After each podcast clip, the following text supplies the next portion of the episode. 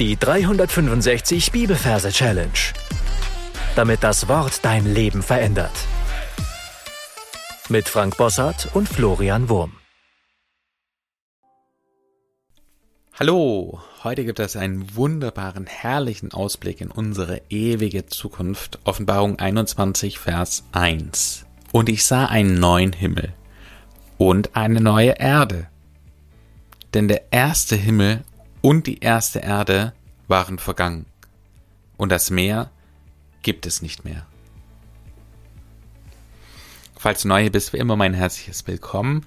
Du findest ganz am Anfang vom Podcast einige Folgen, wo die Techniken, die wir hier im Folgenden verwenden, erklärt werden. So viel dazu. Wir sind heute am vierten Vers unserer Offenbarungsreihe. Wir haben ja immer fünf Verse von einem Bibelbuch von Montag bis Freitag. Heute ist Donnerstag und wir schauen uns den Ort an, wo wir uns die Offenbarungsverse merken.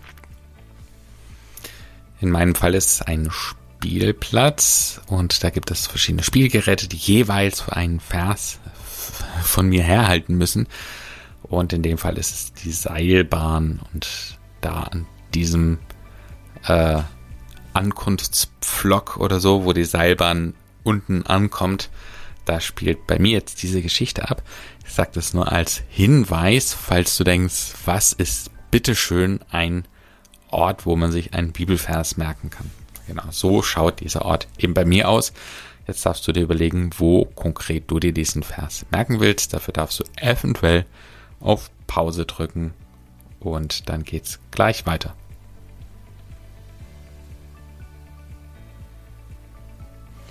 Wenn du den Ort gefunden hast, schauen wir uns die Versreferenz an. Wir haben hier Kapitel 21, Vers 1.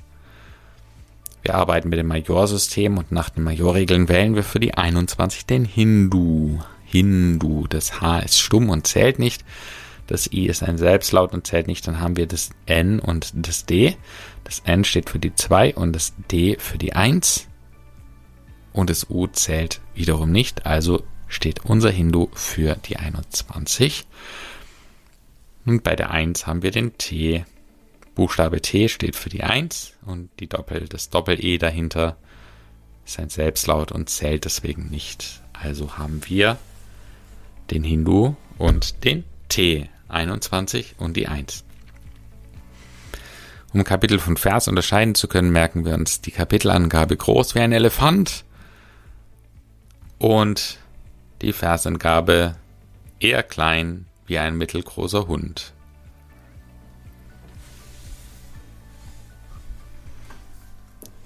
Und jetzt kommen wir zum Merkbild. Merkwürdiges Merkbild. Ich stelle mir hier einen Hindu vor. Bei mir ist es ein Fakir auf einem Nagelbrett im Schneidersitz mit einem Turban auf dem Kopf und schokobrauner Haut. Er meditiert offensichtlich und um seiner Meditation zu frönen, hat er einen Tee in der Hand. Eine Teetasse. Du kannst da gern deine persönliche Lieblingsteetasse einsetzen, die du auch von zu Hause kennst. Die trägt er in der Hand und die schauen wir uns genauer an. Sie äh, hat einen Henkel und wird eben vor seinem Gesicht gehalten. Und er trinkt aber noch nicht daraus. Und dann schauen wir uns genauer hin. Das heißt, wir zoomen mit unserer Gedankenkamera noch näher hin und wir sehen einen Hund an der Kante der Teetasse obendran, am Rand der Teetasse. Da ist der Hund drauf. Und so haben wir schon die Verbindung zum Vers. Der Vers beginnt nämlich so, und ich sah einen neuen Himmel und eine neue Erde. Der Hund, der sitzt eben oben drauf und schaut nach unten. Beim Hund stellen wir uns ja den Rantanplan von Lucky Luke vor, hat große Augen und das symbolisiert auch schon, und ich sah, genau, hast die Augen, die wachsen, die werden größer, sie gehen aus dem Kopf so ein bisschen raus, nach vorn. Ja, und ich sah, ich sah. Das erste, was er sieht, das ist ein Himmel, eine Wolke in der Tasse. Der Hund ist winzig klein, muss ich dir vorstellen.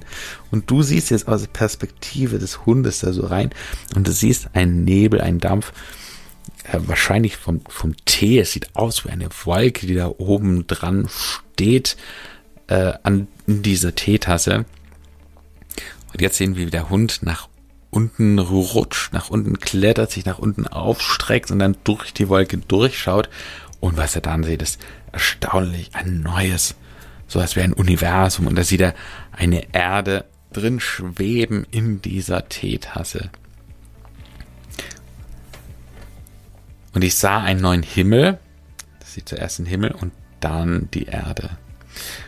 Und dann passiert folgendes: Er plumpst nach unten, er rutscht nach unten weg, fällt auf die Erde und zwar mit einem Spagat ja, er hat Schmerzen jetzt an den Beinen. Die Beine, die werden richtig so auseinandergedrückt, so und dann sitzt er im Spagat.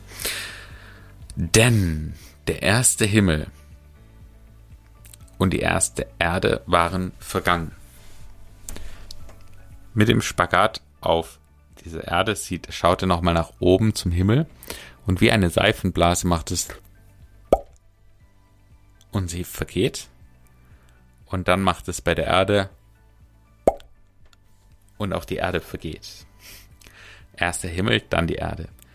Denn der erste Himmel und die erste Erde waren vergangen. Und der letzte Teil heißt, und das Meer gibt es nicht mehr. Das heißt, er fällt jetzt von dieser Erde runter in den Tee. Also unten ist noch ein bisschen Tee, so ein, zwei Zentimeter Tee ist noch in der Tasse. Hund das Meer. Der Hund ist im Meer. Ja, wir schauen uns den Tee an. Das sieht tatsächlich aus wie in einem Meer. Also da gibt es Wellen, das Wasser ist eher klar. Es sieht aus wie ein Meer. Und dann nimmt halt der Hindu die Tasse und kippt alles in sich rein. Ja, den Hund und das Meer. Hund das Meer gibt es nicht mehr. und damit ist, ist die, die Szene jetzt vorbei.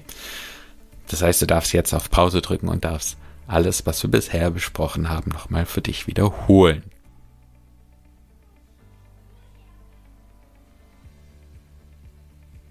Offenbarung 21, Vers 1. Und ich sah einen neuen Himmel und eine neue Erde, denn der erste Himmel und die erste Erde waren vergangen, und das Meer gibt es nicht mehr. Dann bekommst du, wie gewohnt, von mir noch die gesungene Version des Verses und die geht so. Und ich sah einen neuen Himmel und eine neue Erde, denn der erste Himmel und die erste Erde waren vergangen und das Meer gibt es nicht mehr. Wir sind am Ende für heute angekommen. Deine Challenge lautet dir, ähm, zu überlegen, was bedeutet, dass Gott einen neuen Himmel und eine neue Erde gibt. Und da habe ich zwei Fragen an dich. Erstmal, warum gibt es einen neuen Himmel? Was war mit dem alten Himmel nicht in Ordnung? Und welcher Himmel ist hier eigentlich gemeint? Ist es der Sternhimmel oder der himmlische Himmel? Und die Tatsache, dass es eine neue Erde gibt, dir zu überlegen, was bedeutet eigentlich diese neue Erde für mich? Sind wir nicht nur im Himmel? Was äh, spielt sich dann in der Ewigkeit auf dieser neuen Erde ab? Das war's dann schon für heute von mir. Gott segne dich. Bis zum nächsten Mal. Tschüss. Das war die 365 Bibelferse Challenge. Noch mehr Lebensveränderndes findest du unter rethinkingmemory.com/Kurse.